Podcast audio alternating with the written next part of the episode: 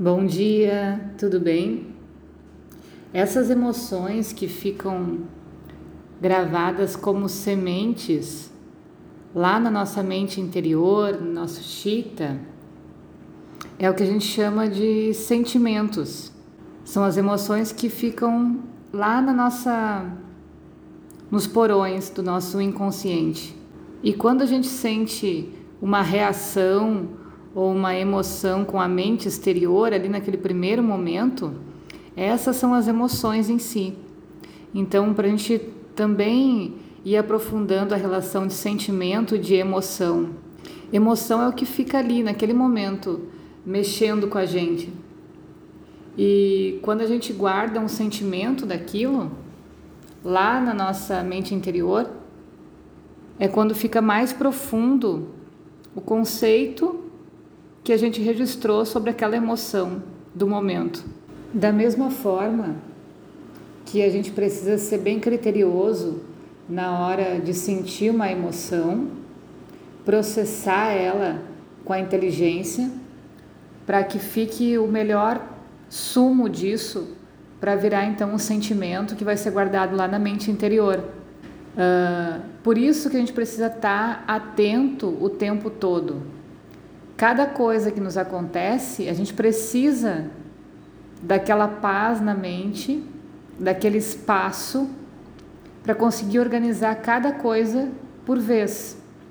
Quando a gente está envolto a muitas emoções e reage simplesmente a elas, a gente está guardando coisas lá na mente interior, está guardando sentimentos e a gente não está se dando conta do que a gente está guardando. E isso vai virar força kármica depois. É o que vai gerar a energia para atrair esse mesmo tipo de sentimento em volta da gente. A mente exterior, que é chamado de manas, ela que alimenta todas as dúvidas, porque ela traz uma série de informações o tempo todo. Então a gente percebe que quando a gente está muito apegado à mente exterior, aos sentidos em si, a gente está sempre questionando, sempre uh, com fragilidade para tomar decisões, por exemplo, para saber o que a gente quer da vida, para saber o que, que é certo, o que, que é errado, dentro da nossa, da nossa energia, do nosso mundo, do nosso ponto de vista. Então, Manas vai trazer muitas dúvidas, muitas informações. E quem traz a decisão é a inteligência, que é Budi, de novo, a gente tem a analogia do pai e do filho, né? O filho chega com inúmeras informações e muito atrapalhado para decidir o que fazer.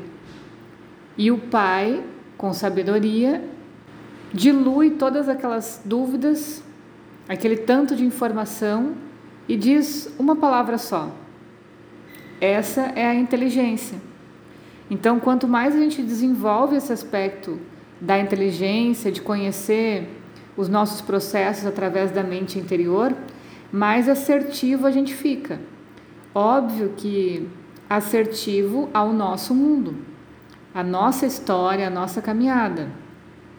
Isso sempre a gente tem que ter bem claro na mente. A gente está trabalhando o melhor que a gente pode dentro do nosso microcosmos.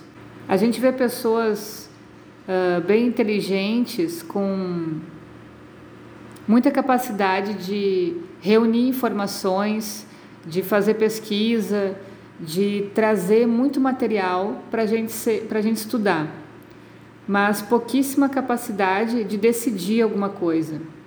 Então, generalizando a grosso modo, a gente pode observar a ação de duas pessoas em equilíbrio, claro, num processo de vata e pita.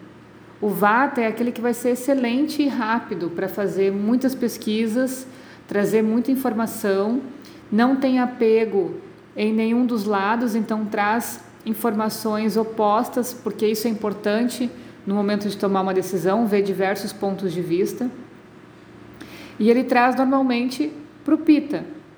O Pita é que vai olhar tudo aquilo e vai conseguir dar a decisão final. Isso quem faz é a mente Budi, é a inteligência.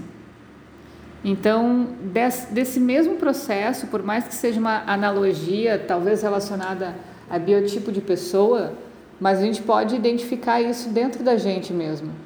Então, quando a gente desenvolve um equilíbrio entre os doshas, a gente consegue passear dentro dessas realidades. Qual é o momento agora de coletar informações? Não vou decidir nada, não vou excluir nada. Agora é o momento de coletar informações. É um processo. Então eu posso trazer inúmeras informações, o brainstorm, como é chamado, e aí depois, com calma, eu vou olhar tudo aquilo e vou decidir em cima daquilo.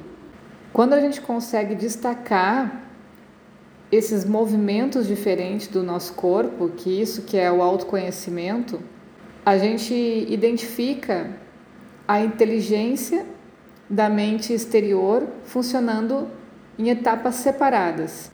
Quando a gente está muito apegado à mente exterior, normalmente a gente não consegue ter um propósito, não consegue ter uma linha definida de ações. Quando a gente traz isso para essa mente da inteligência, da nossa sabedoria, da calma, a gente consegue entender qual é o nosso propósito e, e exercita isso cada vez mais rapidamente, com pequenas coisas. Então a gente está olhando num projeto macro, aí que talvez vai demorar alguns meses para acontecer.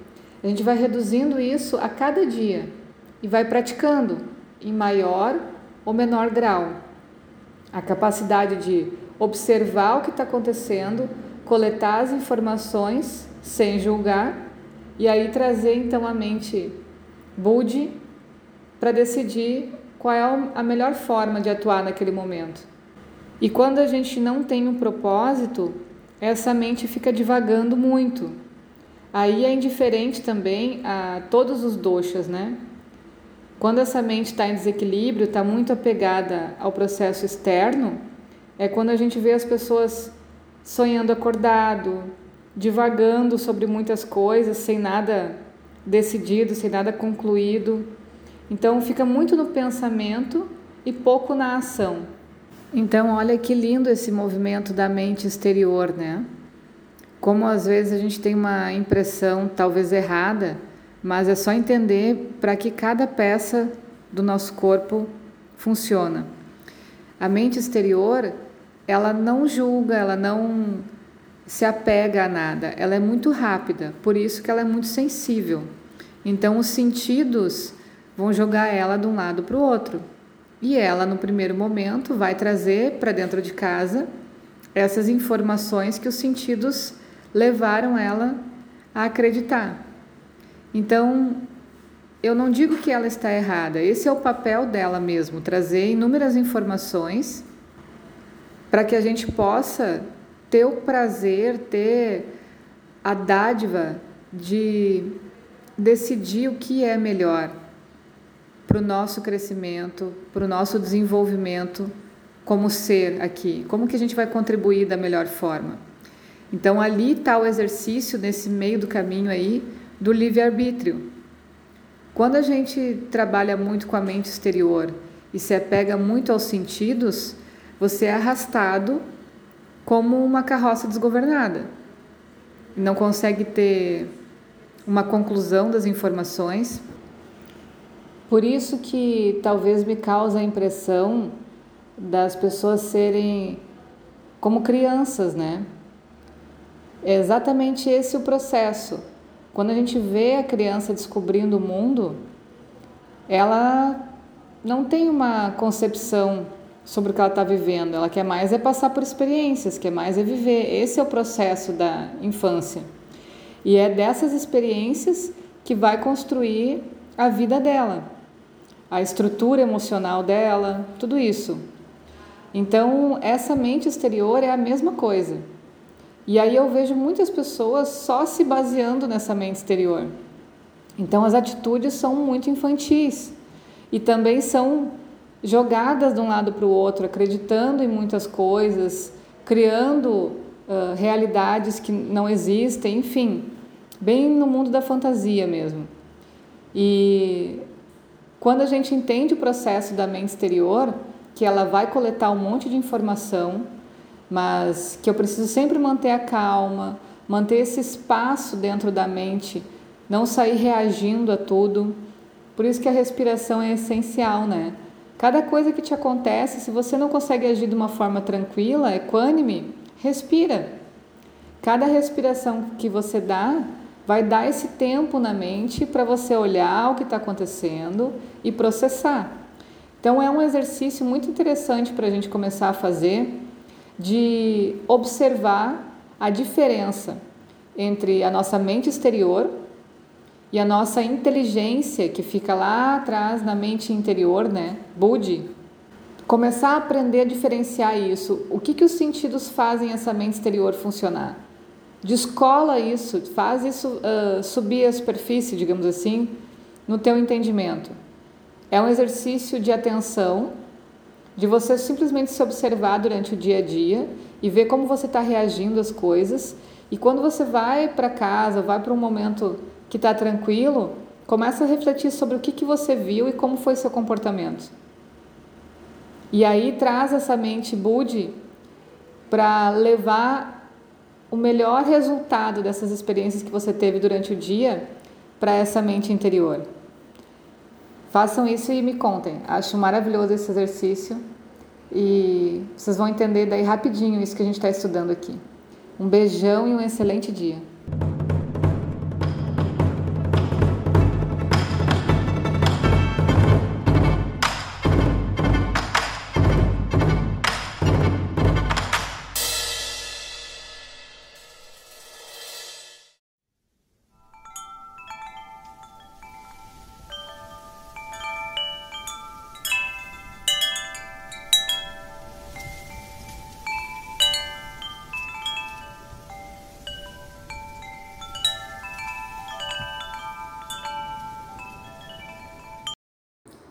Essa, essa, essa experiência é a mesma coisa, tanto do corpo físico, óbvio que você tem que se proteger, não estou dizendo que não, mas é entender que a gente está se protegendo muito além da medida, que a gente tem resistência para várias coisas e a gente não se testa. E quanto melhor está a nossa saúde, quanto melhor a gente se alimenta, a gente dorme, a gente cuida desses horários todos, é o que a Ayurveda fala.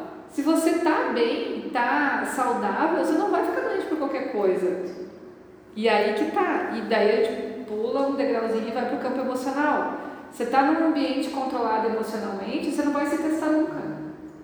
Né? Se é uma coisa que está te incomodando, que o jeito que a pessoa fala, que o, o jeito que as coisas acontecem ali naquele ambiente, e aquilo está te, te. Ah, não está dando certo, quê. E aí você começa a mente aqui, a mente aqui. E daí as coisas não se revelam. A culpa da tua mente estar tá intoxicada não é do ambiente Aquilo só foi o start.